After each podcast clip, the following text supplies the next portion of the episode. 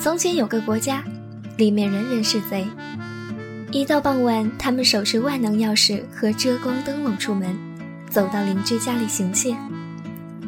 破晓时分，他们提着偷来的东西回到家里，总能发现自己家也失窃了。他们就这样幸福的居住在一起，没有不幸的人，因为每个人都从别人那里偷东西，别人又在从别人那里偷，依次下去。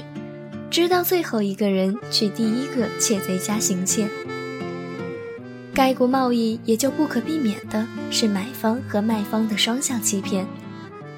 政府是个向臣民行窃的犯罪机构，而臣民也仅对欺骗政府感兴趣，所以日子倒也平稳，没有富人和穷人。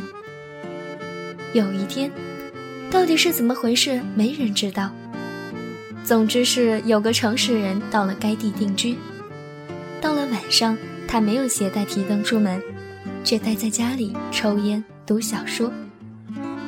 贼来了，见灯亮着就没进去。这样持续了有一段时间，后来他们感到有必要向他挑明一下。纵使他想什么都不做的过日子，可他没理由妨碍别人做事。他天天晚上待在家里，这就意味着有一户人家第二天没了口粮。城市人感到他无力反抗这样的逻辑，从此他也像他们一样，晚上出门，次日早晨回家。但他不行窃，他是诚实的，对此你是无能为力的。他走到远处的桥上，看河水打桥下流过，每次回家。他都会发现家里失窃了。不到一星期，城市人就发现自己已经一文不名了。他家徒四壁，没任何东西可吃，但这算不了什么，因为那是他自己的错。不过问题是，他的行为使其他人很不安，因为他让别人偷走了他的一切，却不从别人那儿偷任何东西。这样，总有人在黎明回家时，发现家里没被动过。那本该是由诚实人进去行窃的。不久以后，那些没有被偷过的人家，发现他们比别人就富了，就不想再行窃了。更糟的是，那些跑到诚实人家里去行窃的人，总发现里面空空如也，因此他们就变穷了。同时，富起来的那些人和城市人一样，养成了晚上去桥上的习惯。他们也看河水打桥下流过。这样事态就更混乱了，因为这意味着更多的人在变富，也有更多的人在变穷。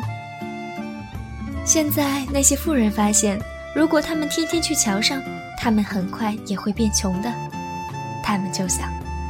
我们雇那些穷的去替我们行窃吧。他们签下合同，敲定了工资和如何分成。自然，他们依然是贼，依然互相欺骗。但形势表明，富人是越来越富，穷人是越来越穷。有些人富裕的已经根本无需亲自行窃或雇人行窃就可以保持富有，但一旦他们停止行窃的话，他们就会变穷，因为穷人会偷他们。因此，他们又雇了穷人中的最穷者来帮助他们看守财富，以免遭穷人行窃。